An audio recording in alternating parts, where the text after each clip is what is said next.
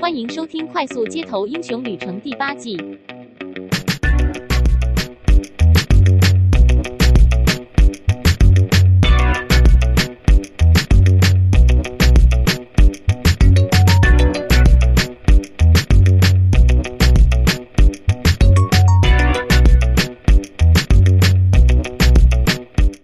欢迎收听《快速街头英雄旅程》，我是维刚，我是希杰，我是兰豆丝。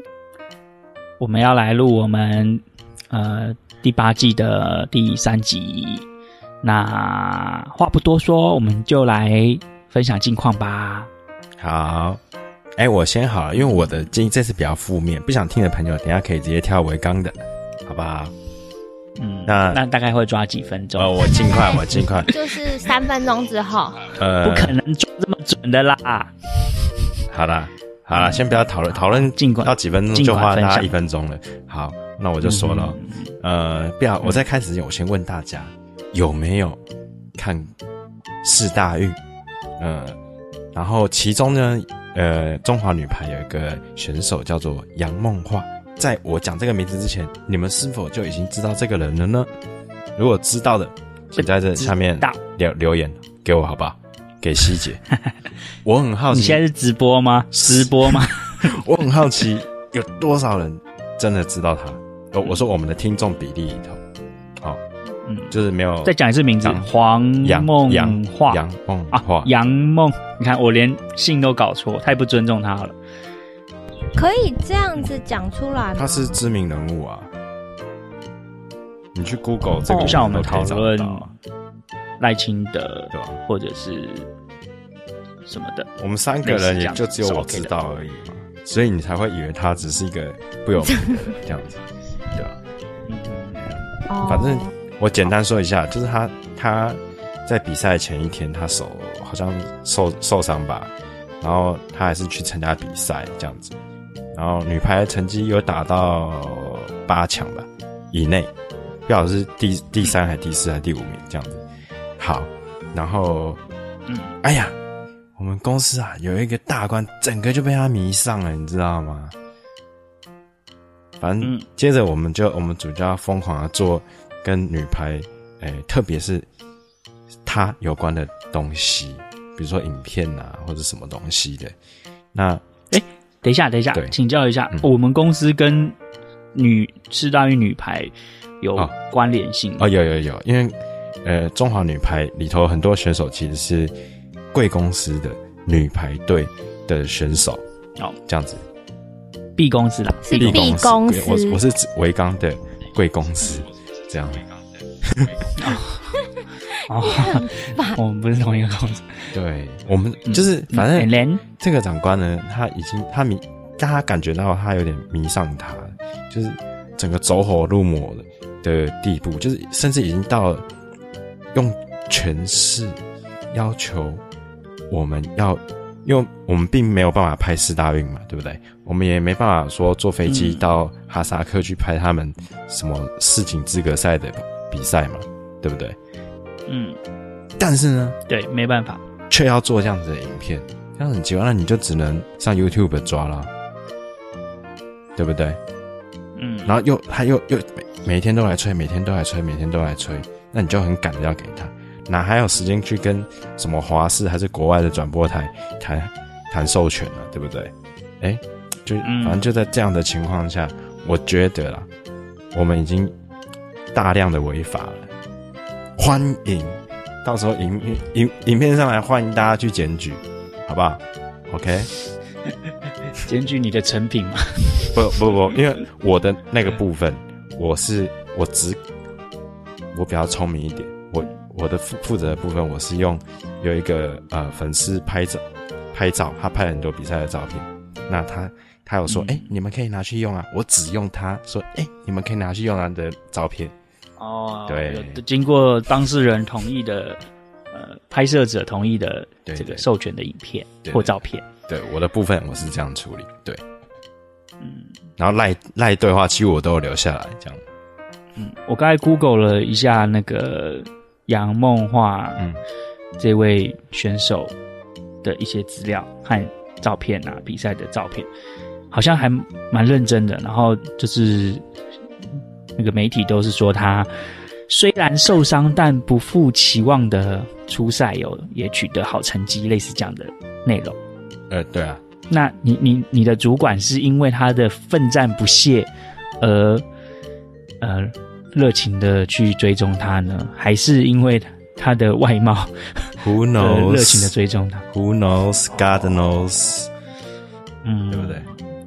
嗯，所以你现在就就是这个你的情况就是有一点 complain，就是没有。我为什么在 complain？因为在录这个录这个之前，在录我们现在录音之前，嗯、大家知道为什么我迟到了三分钟吗？因为啊，我在，反正就是第一版影片有，就是有需要修改的地方，所以我必须要重新抓一些素材。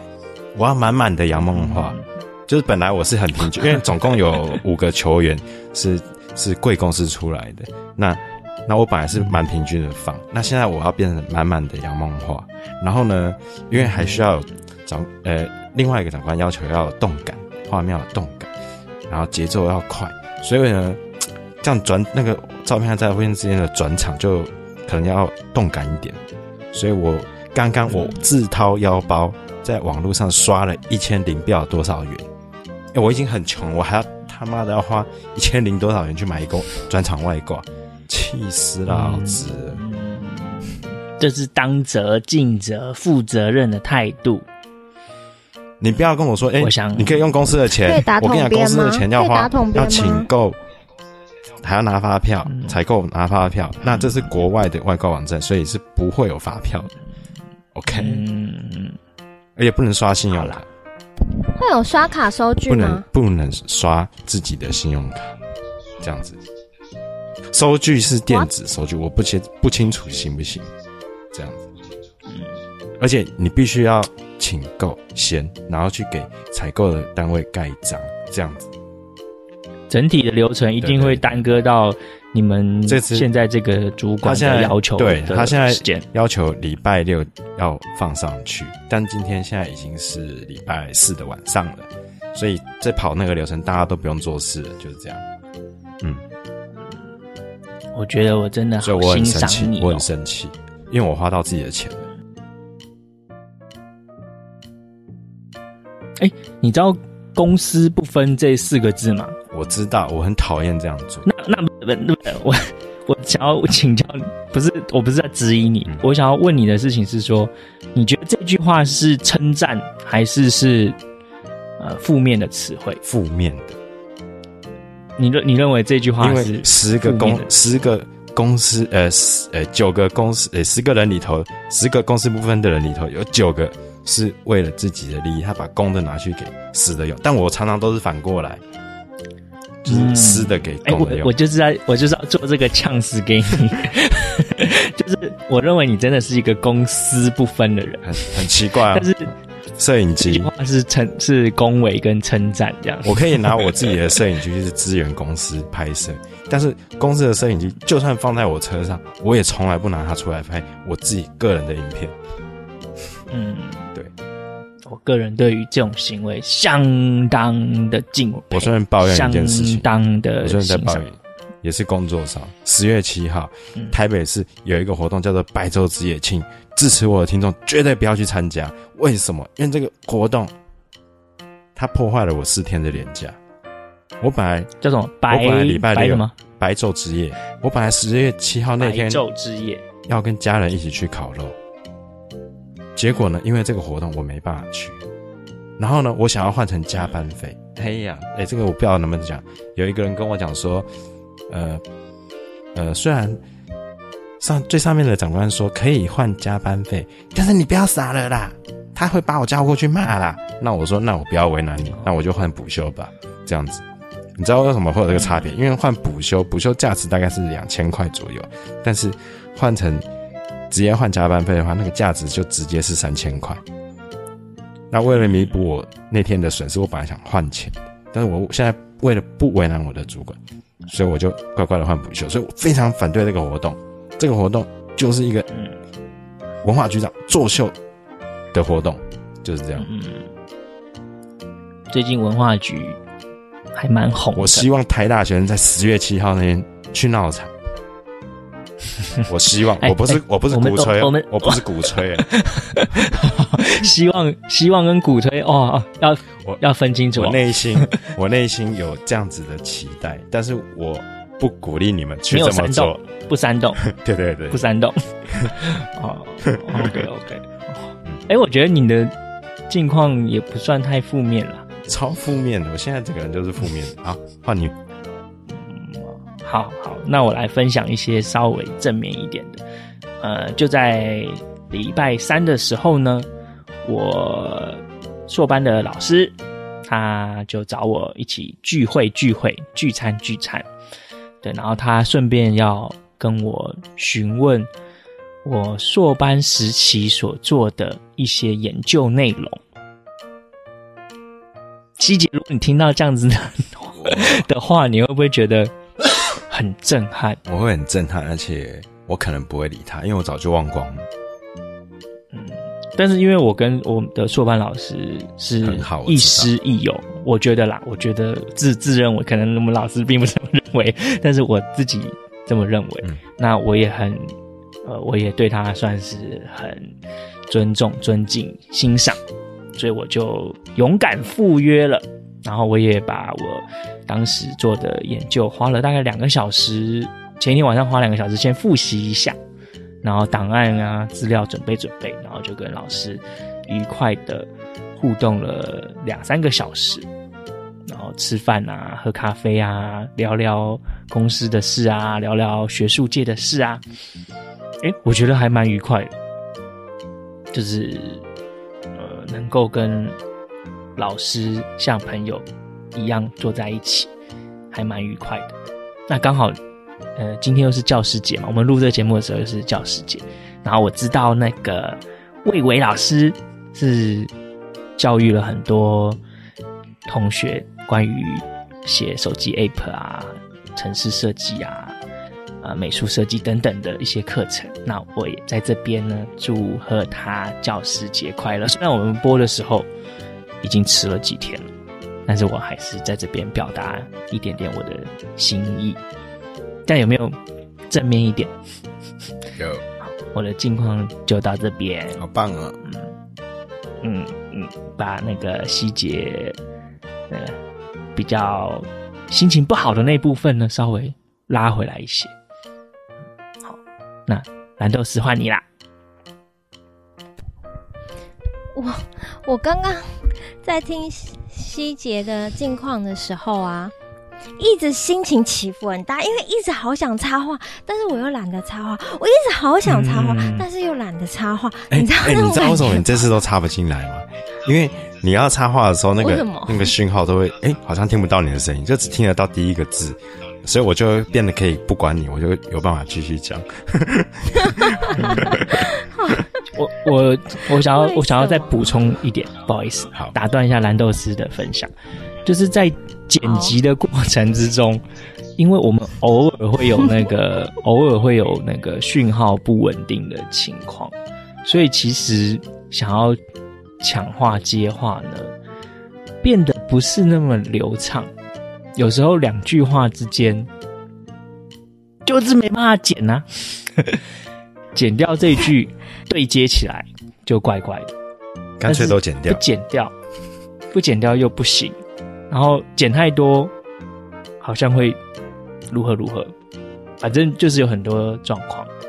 那就大概分享一下我在剪这个节目的时候碰到了一点小小的技术难题，我觉得是没有办法克服了。就就坦白跟大家讲，没办法克服，嗯、除非我们去升级我们的呃网络频宽。像我宿舍的这个网络频宽是六个人分，六个人分，所以我也不知道其他五个人现在正在做什么。嗯，所以这个无解无解，就跟观听众朋友们在这边。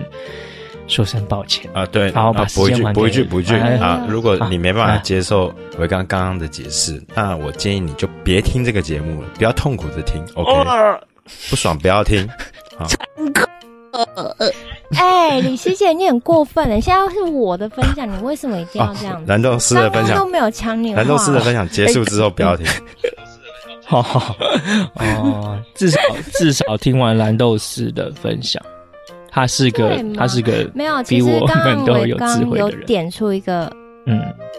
就是我想要讲的，我 像我现在也不管我刚刚还在讲什么，就继续讲下去，嗯哼嗯哼，因为他也是断断续续。但是我觉得我刚点出来一个，就是我想要跟大家分享，其实啊，会有讯号不良的问题，其实我觉得百分之六十五好了，可能是我本人的任性造成的。啊、为什么呢？因为因为从一开始加入伟刚他和希杰他们录音的时候，其实我们是三个人会约时间聚在一起录的。那那时候呢，其实时间比较弹性，嗯，就是一定会把一天晚上或是六六日空一天出来，这样子大家聚在一起录。那某一个夏天开始，我就觉得我懒得出门，而且我就是不想要，就是。嗯，怎么讲呢？就是觉得说这样的话比较省时，因为女生出门就从出门到从准备出门到出门到真正开始录音的时候，可能过了三个小时之类的。对，所以我就觉得会很耗时间，所以就会变成说，我就要求说，那那我们可不可以就是各地开录？嗯，就是在在技术上是可以克服的。嗯就是对实际操作上是但是没想到，因为讯号上的确是因为我们自己的设备，因为我们并没有想要说，好像把它变成一种很商业的性质。其实喜欢我们的听众朋友应该也知道，我们根本就没有在做什么商业活动啊、业配啊，什么都没有，只是纯粹就想要有一个频道是属于我们自己的声音，或是讲出。多数人或少数人的共鸣这样子而已。对了，对了。所以呢，就是伟刚他遭遇到这样子技术上的困难的时候，其实我就会觉得蛮愧疚的。啊、可是问题是，嗯，毕竟我是蓝豆丝，所以我愧疚不了两两分钟。我其实我觉得蓝豆丝讲的我都很赞成，因为要我们三个住的地方，每一个每一个两点加起来的距离都是至少二十公里。十五公里、二十公里以上，对，所以要聚首在一起，要约那个时间，真的太困难了。也因为有蓝豆丝这样的建议，我们才会去认真思考如何克服技术问题，而不是碰到问题、碰到难关、碰到设备无法解决就放弃，就不录了。我我觉得至少我们没有，我们还是很努力的，透过现代科技的便利。突破了技术上的瓶颈，虽然还是有其他的瓶颈，但至少我们突破了最大的那个难关。嗯，大概是。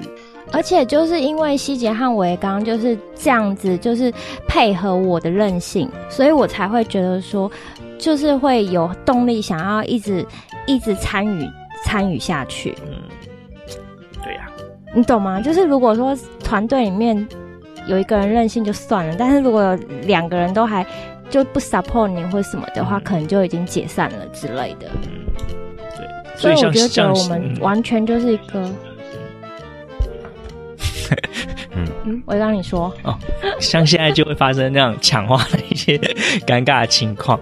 好，我想要说的是，像希姐去参加成吉思汗馆长的活动，最好也是三个人会比较适合哦，彼此约束。怎么说啊？这样你才会有动力想要去啊，不会因为对那个哦好懒哦好远哦哇在林口哦、欸、在哪里？对啊，我想我想要给我们这个节目做一个评论，可以吗？嗯，好啊，说啊，就是以呃广播来说啊，假设那种专业你在电台里头听到那种，他是以类比到厨师到餐厅，他的厨师可能是甲级证照。就是非常专业、嗯、，OK，那他们的节目是这样。那如果说呃极品夫妻，他们是乙级证照的厨师，嗯，那我觉得我们呢、啊，就是丙级厨师啊，我们差不多就是没有没有没有没有没有，不是不是不是，我跟你分享我的观察，我们是那个想要考丙级厨师，但考三次没考上。就是最后就是可能是呃那种警察来要跑的那种路边摊的那种水准。对对对对，但是但是我们唯一 我们我们唯一值得这个捧自己吹捧自己的就是，虽然我们考了三次顶级厨师没有考上，但是我们没有放弃哦。对，哦，不是，重点是根本没有丙级厨师这张证照，好吗？应该有，从乙级开始吧？没有，有丙级，忘忘记了，忘记了最少都从乙级。我印象中丙级好像只要会煮荷包蛋，好像就是还算单纯。我我老哥有，我觉得我们是只是餐饮科的，我觉得我们只是餐饮科的入门生而已，而且还可能还是从美容美发转过去的餐饮科，被美容美发的那个科 开除了。他认为。对，然后转过去餐饮科或是什么对，之类的。重点是说适合拿检，就我们就是看到警察会跑路边摊，所以如果你真的觉得不好吃的话，你不要强迫自己吃，连我们自己都觉得不好吃，这样子是为了 混口为了实现。等一下，等一下，我们以上的那个诺言，这样。对啊，其实我也没有觉得我们节目不好，因为其实我们节目就是不会给人家压力。是吧？会哦，嗯，会吗？会吗？吃，一个很难吃的东西，我有逼你们要去买什么？吃一个很难吃的东西，可是你又想把它吃完，你是不是就会有压力？不会，不会。我觉得，我觉得其实你要转念，不要听完啊。希姐你要转念，啊、你知道那个美国教堂，它定时都会发放食物和那个床位，食物和床位。那因为有一些人他需要，他就会去排队。那你说他提供的食物好不好吃？我不知道，我想没有餐厅的好吃。你说他提供的床位有没有外面饭店提供的床位好？我想也完全不。可是还是会有人去排队。嗯，就是我们就是做服务，啊、我们也没有收钱。对啊，你讲到重点了、啊。我觉得我们是树立一个那个，我觉得我们是树立一个范本，一个样本。那不管这样本。对，就是连我们这样子半吊子，或是什么，或是这么任性的人都可以持续做这件事下去的话，那为什么如果你们想做什么事，为什么你们不勇于去尝试呢？真的哎，嗯，说什么开是不是？说什么要花三四十万、五六十万才能够经营什么，啊、或者是说等我存够钱，我才要去环游世界。或者是什么，等到什么的时候，我再来孝敬父母，就是嗯，都只是对啊，跨不过去的障碍。其实你现在就可以做啦，因为这真的就是花你很少很少的时间。对我来说啦，对我刚刚讲可能是花很多时间。对我来说，工作也是蛮繁忙的。讲几句话喽，就讲几句话喽。蓝豆丝的近况都被我们耽搁了。哎，他不是分享完了吗？我的近况就是你们的近况啊，真的吗？这是我 partner 的近况啊，真的吗？对啊，你你，我就是想分享一下，因为这是我最近就是有感而发了。哦、你也知道，就是时不时的就有感而发啦。嗯嗯，好了好了，就是这样，挺好的挺好的。好，那所以我们要进入下一个主题了嘛？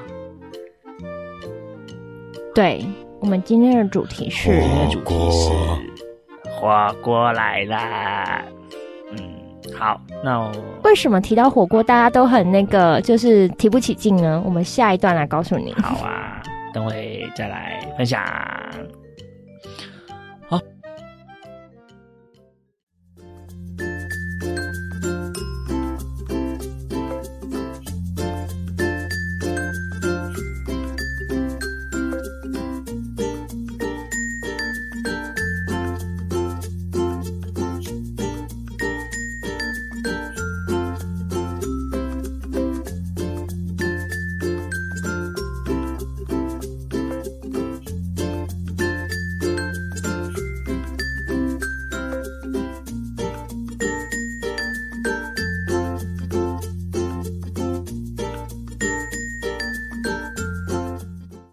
欢迎回来，快速街头英雄旅程。我是希姐，我是蓝豆丝，我是伟刚。今天是由我先来分享火锅这个话题，因为大家我在之前的集数应该已经有跟大家提过我呃跟火锅之间的那个仇恨，所以我不喜欢吃火锅的事大家也知道了。嗯、那为了印证，刚刚、嗯、第一段我其实是在铺梗，大家知道吗？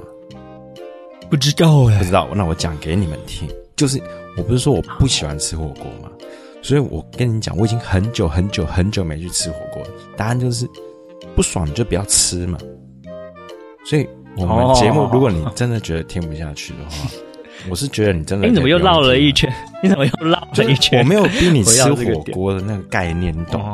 你有选择不要吃火锅的权利，就是这样。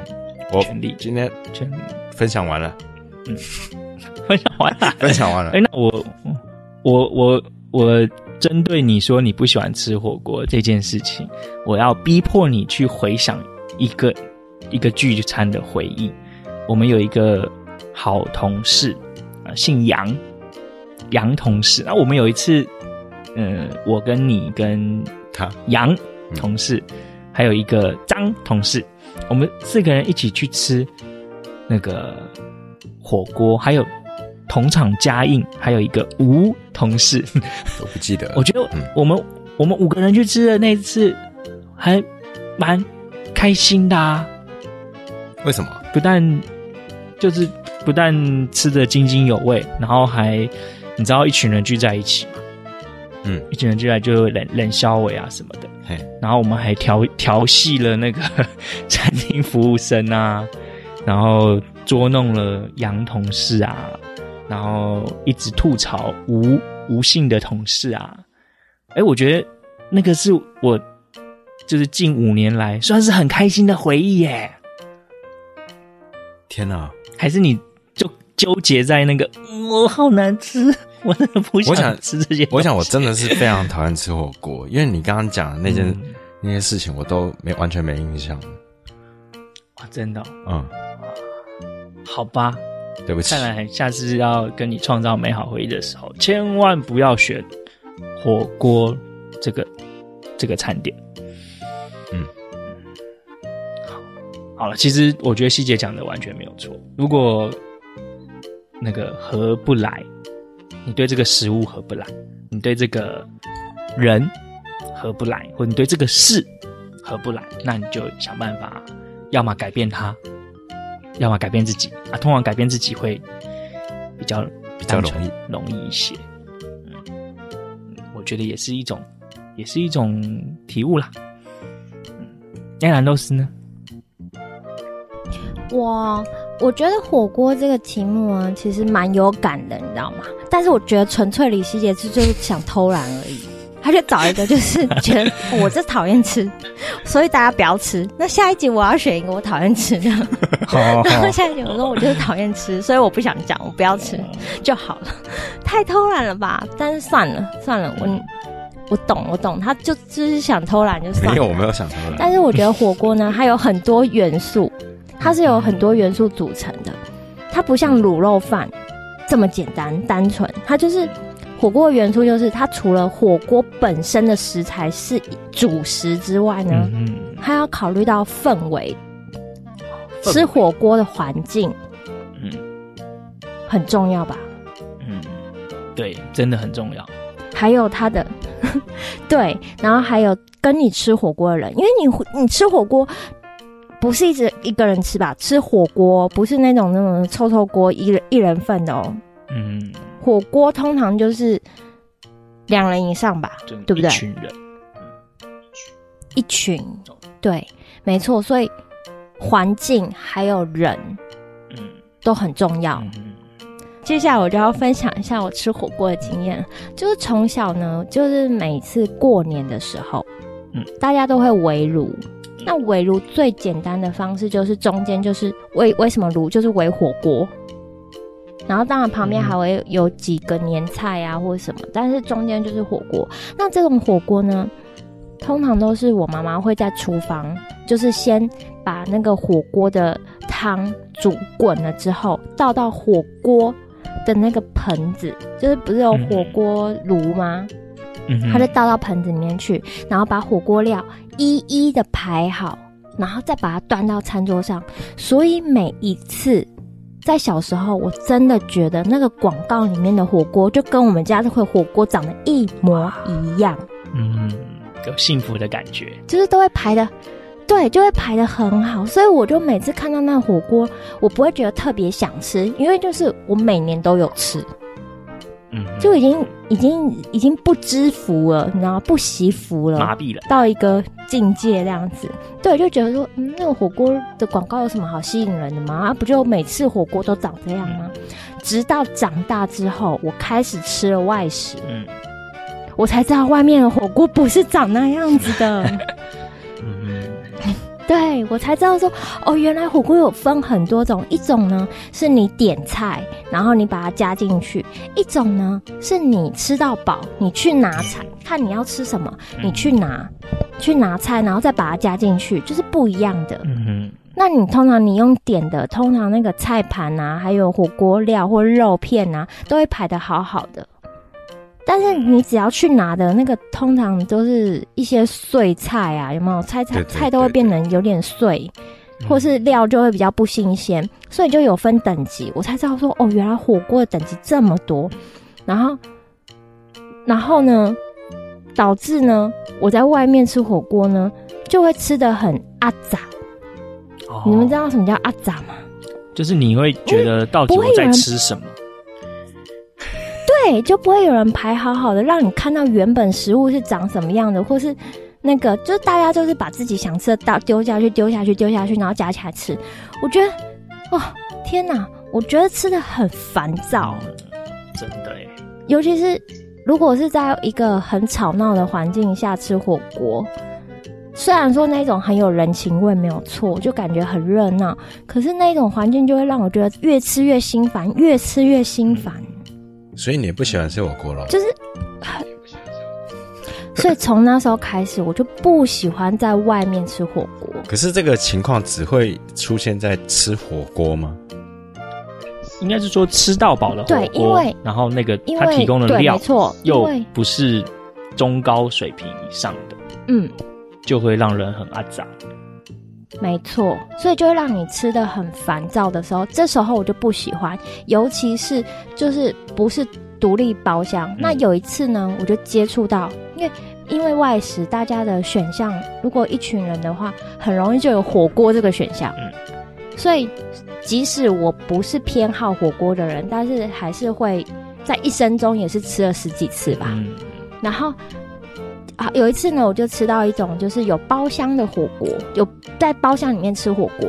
那时候我就觉得心情比较好一点，就是三五好友啊，在包厢里面吃着火锅，就会比较安静。而且呢，通常会这种包厢聚餐的都是比较熟的朋友啊，然后就已经是约火锅团，已经约到一个就是大家都很熟了。所以已经是好朋友才会约那么多次火锅，所以就已经约到一个比较中高级的火锅店了时候，那时候那个用餐环境就会比较舒服。嗯，然后再来是因为是很熟的好朋友，就算他们丢什么很阿杂的东西下去的话，你也不会觉得怎么样，就会宽容度会提升，就抵，对对对，就抵消掉，嗯、就抵消掉那个了，所以。导致呢，第一个环境嘛，我就不喜欢在那种很嘈杂的地方吃火锅。第二个呢，就是人，我不喜欢跟我不熟的人吃火锅。真的，因为你不熟的人，你说公筷母匙这件事情，我觉得很难做得到，因为火锅那个很紧张的情况下，很难落实。对，很难落实，而且你你如果一直纠正别人，别人就会觉得说你怎样，就是就你你，对对，就就你最爱干净吗？还是最最注意这种东西吗？对不对？就是你又不能纠正别人，但是别人就就是不用公筷母匙的时候，你又会很很难过。这你懂吗？所以导致就是跟不熟人一起吃火锅的时候，也会 干脆不要跟这些人吃饭。所以干脆不要跟不熟的人吃火锅。那其实也是因为卫生考量，你跟不熟人吃火锅，你真的也是有风险呐、啊，嗯、就是那风险会很尴尬。对，因为会不知道该不该用公筷，你知道那种状态吗？对。然后如果你一直在用公筷，人家觉得你怎样怎样之类的。这个我理解。对，然后，或是你看到别人，对啊，就是我刚才说的，你看到别人不用公筷，你自己心里又很矮油，你知道矮油吗？自己啦，我知道，就是很纠结。对，很纠结，就很矮油这样子。然后好，所以这两件事情是我在吃火锅的时候最最不想发生的。然后呢，但是你知道墨菲定律这件事情，我出国念书的时候，就是出国，呃呃，在国外念书的时候，因为华人世界嘛，华人世界的凝聚力是什么？就是一起吃饭。嗯，那一起吃饭，他们在一个比较寒冷的国家的时候，他们 常常就是说要吃火锅。那因为吃火锅人均消费也是偏低啦，就是会比较大家摊下来也是觉得吃很饱，然后又很便宜，所以常常这个选项又更常更常冒出来了。然后这时候呢，因为有些人要吃辣，有些人不吃辣，所以就。就有鸳鸯锅的锅子产生了，你有没有觉得很奇怪？就是在在台湾，你会觉得说鸳鸯锅有什么好好奇怪的？就到处都是。可是你在国外留学，突然有一个人拿了鸳鸯锅，突然就变得很神、很稀奇这样子。嗯。所以吃鸳鸯锅也是我觉得一个蛮痛苦的地方，就是中间那一个线总是会漫过来到另外一 锅。真的哎，我也很受不了。我是真的，我我跟你，我可以可以在这边穿插一段我的那个那个太年轻导太年轻导致的蠢事。Too young to stupid 吗？就是什么之类？太年轻所导致的蠢事，在我大学的时候，第一次跟几个很好的同学一起去吃鸳鸯锅，但是我压根没看过那个东西。真的没看过，我不太知道为什么还要把两种汤放在左边和右边。我以为，我以为他是要让我们有 DIY 的乐趣，就是把那个红汤放到白汤里。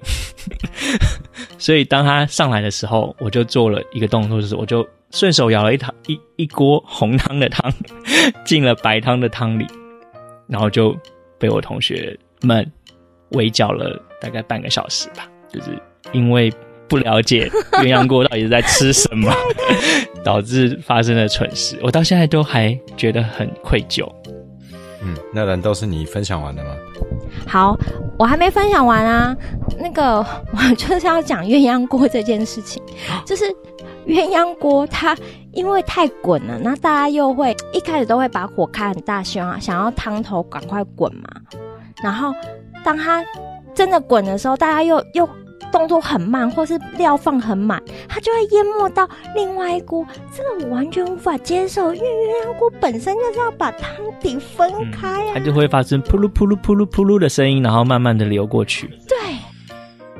然后，但是因为如果你比如说一锅是辣，一锅不是辣的话，哎，那个吃辣的人根本没差，他慢过去就慢过去啊，反正他都可以捞别别的锅来吃啊。可是你不吃辣的人就很痛苦哎、欸。就结束了，是 是对，我就默默的就把筷子放下。可是我又很饿哦。蓝老师，我可以给你一点建议吗？你这个一定是跟外人吃饭的时候你太客气。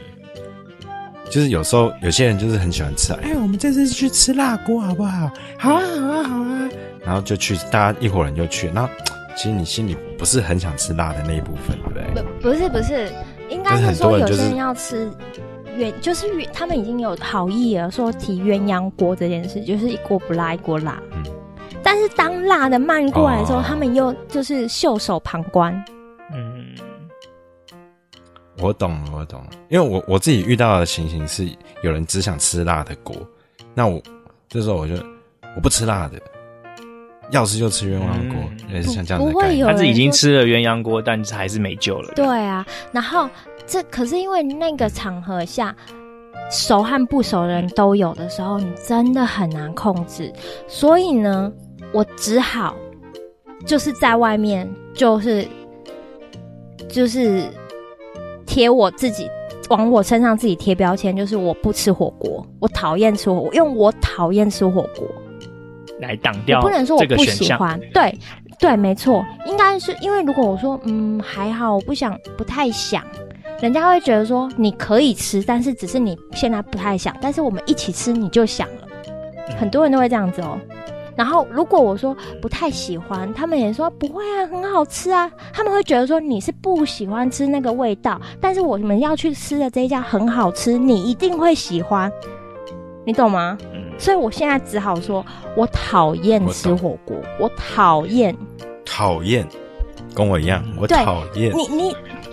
其实我也没那么讨厌的，但是我嘴巴上就要说我讨厌。用这个字眼，他们才会说对。如果我想了火锅，我一定不会去。那如果你要我不去的话，你就选火锅。对，那你们就选火锅，表示我不出席，我就不出席，以示我抗议吃火锅这样。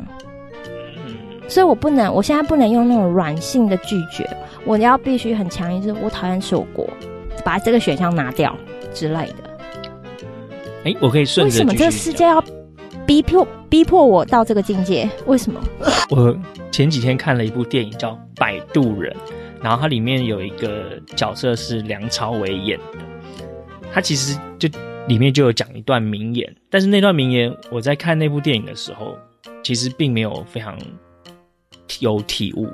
他说：“能够坐在一起吃火锅的，都是同一个世界的人。”这是他在这个电影里面出现的一个台词，然后网络上就认为这句台词非常的有道理，非常的有体悟，但是我就没有体悟。可是我听完两位的分享之后，我突然有了好多体悟。我觉得他在描述的就是你们两个会碰到的窘境，就是一定要到一个熟悉的程度，你才能够允许对方。不用公筷母匙跟你一起吃饭，是这样吗？你要认识这个人，没错没错，才有办法这样。没错，这个就是为什么我说小时候吃火锅的时候感觉很幸福很美好，因为你跟家人够熟，熟到你你要吃什么，他们要吃什么，你都知道，所以不会有那种就是出现很阿杂的食物。嗯，就是你会知道说这个火锅料出现在这一锅里面，一定有它的原因。即使我不吃，一定是我们家人其中某一个人要吃，就是你不会怀质疑这个火锅料的来源。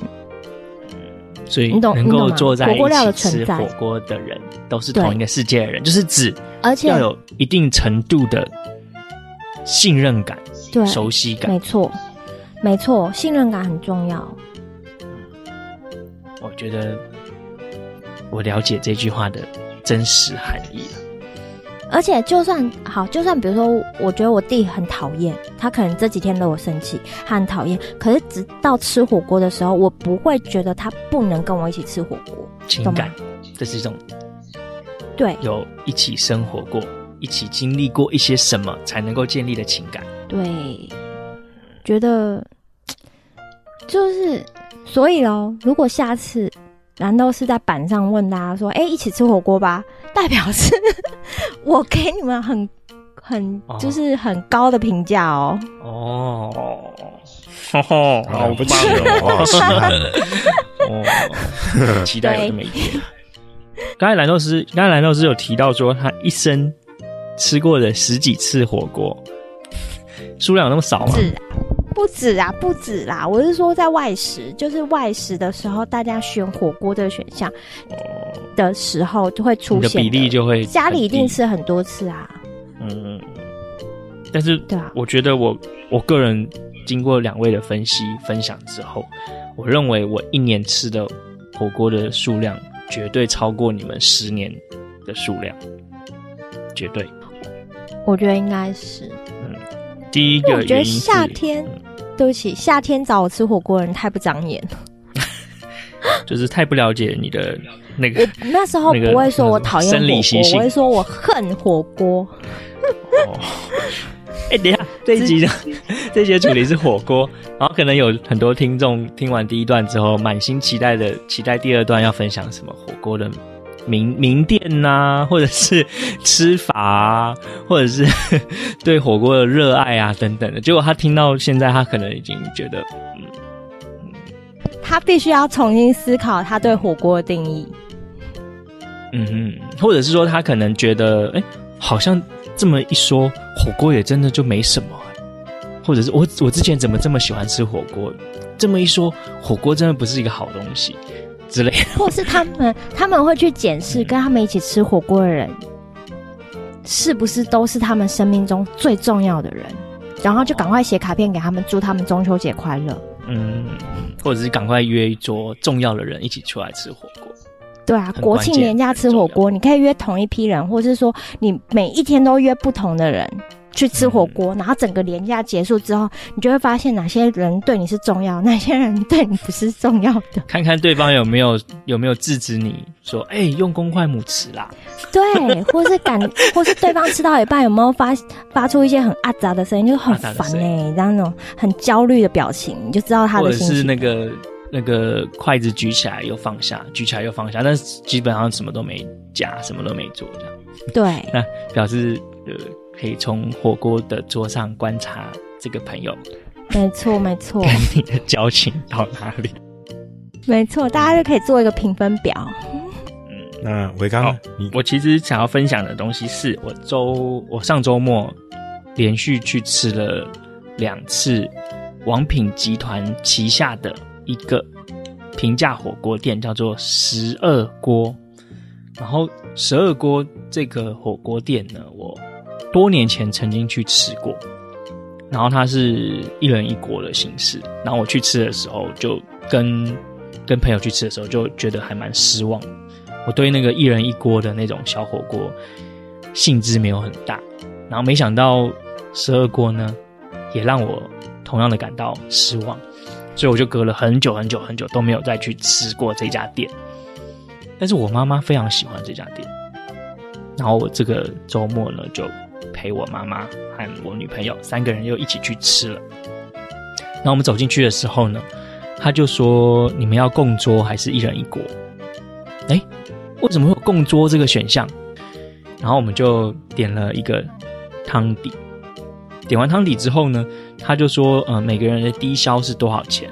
所以你们要用单点的方式，呃，点超过那个价格才可以，不然的话，呃，每一个人要着收三十块钱的供锅费。我觉得供锅费很不合理，因为像我不喝汤的，但是我可能会吃很多盘肉。嗯，但是你如果不小心点了很多盘肉的话，你就会超过那个基本消费门槛，就不用供锅费了。哦，那也还好啦。然后我们。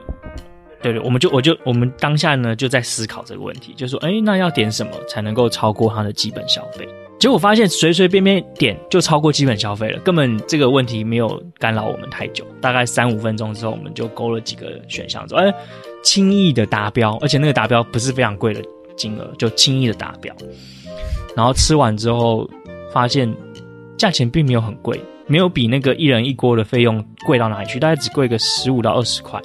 可是，在吃的过程之中，我得到的快乐跟喜悦，还有我所吃到的料的那个量丰沛程度，远胜过我多年前，远胜过我多年前吃同样一家餐厅一人一锅的体验，远胜。就是以前十分给他一分，这个周末去吃的那次十分，我给他九点五分，我觉得完全是完全不同。店所提供的感受，于是乎，我们就回家讨论这个这个话题，就说：“哎，为什么以前吃觉得很难吃？非常的，我们就决定隔天再去试一次。哎，你们会做这种事吗？不会，只有那个二十五号厨房干过这种事吧。二十五号厨房也是跟希姐一起去吃的嘛。这家店吃的很开心，吃的很棒。我们。每个周末都去吃一次，干了智障。我们那天呢，那个周末呢，就立马决定说，隔天再去吃一次，再去体验一次，到底差异在哪里？然后我们进去之后呢，也也就那个点了一个主锅，然后剩下的呢，全部都点那个高丽菜、豆皮跟肉，其他不喜欢吃的都没有点。然后甚至那个共锅的部分，就是主菜那锅呢，我们也发现诀窍，就是不要点他帮你配好的，它上面有什么五花肉套餐啦、什么牛肉套餐啦、蔬菜套餐啦、啊，菇菇套餐啊什么的，不要点那个套餐，全部单点。汤底点完之后，其他全部的选项全部单点，全部都点你喜欢吃的就好了，不要点他帮你组合好。然后我们发现用这样的方法呢，得到的快感是超过一百。终于有可能有听众朋友想要知道吃火锅的技巧，你就会教到他了。跟我们的不太一样。对，终于有人听到，所以这是代表说你听到最后才会知道，就是有用的东西哦。我觉得火锅料来讲，好啦，对啊，我们今天重点都不在火锅料这件事情。我觉得，嗯，我就是我们家的火锅，就是吃起来啊，通常都一锅都超贵的，因为我妈妈都会，就是我们嘴都很挑，都会喜欢吃比较好的，比如说像基本款蛋饺好了，嗯。你一般的那种插罐蛋饺，我们是没有办法接受的，都是去市场人家用手工做的蛋饺。嗯，你知道，就市场那种蛋饺的皮是真的用煎的，哦，然后里面就是包料会包很满，然后可能还会有点菜，不会是不会是某个牌的蛋饺丢下去之后，蛋饺和那个里面的馅和蛋皮就分开了。但是，那是但那种手工的称重，对，可是手手工的就是称重，那种一斤都要很很多百的那种，然后或是那种丸子类的，嗯、都是人家就是手工做的那种贡丸啊或者什么的，那也是一斤好几百，嗯，所以我就觉得在外面吃的那个火锅料都觉得不是很高级，然后又要很贵的话，我就觉得很没有。意义就真的是去折磨自己的，怎么办？还是我去批那个我平常在手工吃的那些火锅料给大家？我们来卖吗？会不会有人？会不会有人赏脸？哎、欸，我大真心推荐的火锅料、欸，哎，火锅是我最讨厌的东西，但是我真心推荐，会、推荐真心。真心推荐的电风扇一台都没有。哎，等等，那是你们。我真心推荐的时候，我不知道已经去拿了几台，但是，但是我跟你讲，我没有赚赚钱，我只是就是帮我的同事、还有朋友、还有我的亲戚拿。嗯，你只是把好东西分享给大家。对，我只是把好东西分享给他。但是如果我真的要赚钱的话，还用等到现在吗？哦，对，像。我就在思考一个问题，什么？就是我们做这个节目到底要怎么样才能够赚钱？嗯，我有想过这件事情，可是因为我的个性啊，如果你们没有逼我一定要抛头露面的话，嗯、我就可能想说就这样就好了。嗯，那希姐，你有觉得这节目有没有办法赚钱？因为我看很多人，很多人都是有直播啊，或是拍影片，就像你跟维刚。对，你跟希姐会去拍影片，那如果难免就可能有一些夜配啊或什么的。如果长期这样下去的话，但是我就是有点懒惰，我就觉得说，这种讲两三句有什么好夜配的这种，真的，对，完我我我现在已经放弃了，放弃放弃思考。我觉得有时候就是那个叫做什么。适合你去做的，你就很适合去做。你知道我最近哦，还有思考另外一个问题，就是比如说开咖啡厅好了，很多开咖啡厅的老板都说你不要开咖啡厅，我觉得根本就是陷阱啊！就是比如说你好像吃完冰淇淋，就说你不要来吃，真的很还好，或是说我觉得还好，很吃的很辛苦，你千万不要来吃这样子。这样不是很没有说服力吗？就是你开咖啡厅，然后说你不要来开咖啡厅之类的，所以他们就说开咖啡厅，他怕你变成他的竞争者啊。他们就说开咖啡厅很辛苦啊，然后什么都是赔钱啊，然后是赚的很少，跟打工的钱，你最后的会赚钱，但是你赚的钱就是打工的钱这样子而已。可是我就想说，虽然说咖啡厅你就是一个人从头忙到尾。但是，就是白领阶级的上班族，你坐在办公室也是从头忙到尾啊，没有比较开心啊。可是咖啡厅至少你是开心的，哦、就是你是做自己想要做的事情。其实以以蓝豆丝他工作的战斗力来说，搞不好真的可以自己开开个什么店哦。因为正常人是没办法操到像你这么累的，但是你可以这么做到，所以我搞不好有钱。这就是我每天都在画那个资产负债表，就是做那个 SWOT 分析，做我喜欢做的事，跟只领工打工的薪水，跟我现在的薪水，跟做一个很累的事情，到底怎么样平衡？你知道吗？我真的有办法靠做我喜欢的做的事，然后就领少少的钱，我就会很每天很开心了吗？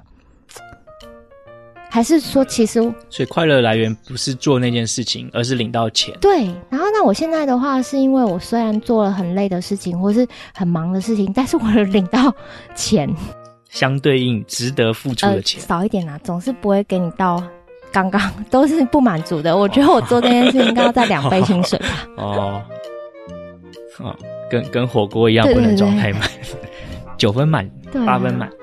反正我就是在思考这件事啦。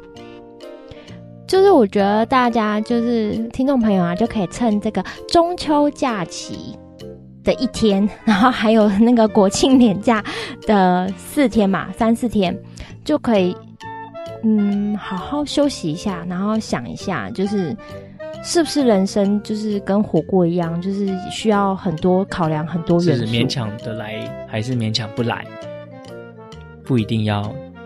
是不是吗？你是想分享这个吗？不管啊，不管运用在哪里啊，就是实际现实，就是形而上的，或是形而下的，都可以用火锅去去套在各种事物上面，然后去想想看喽。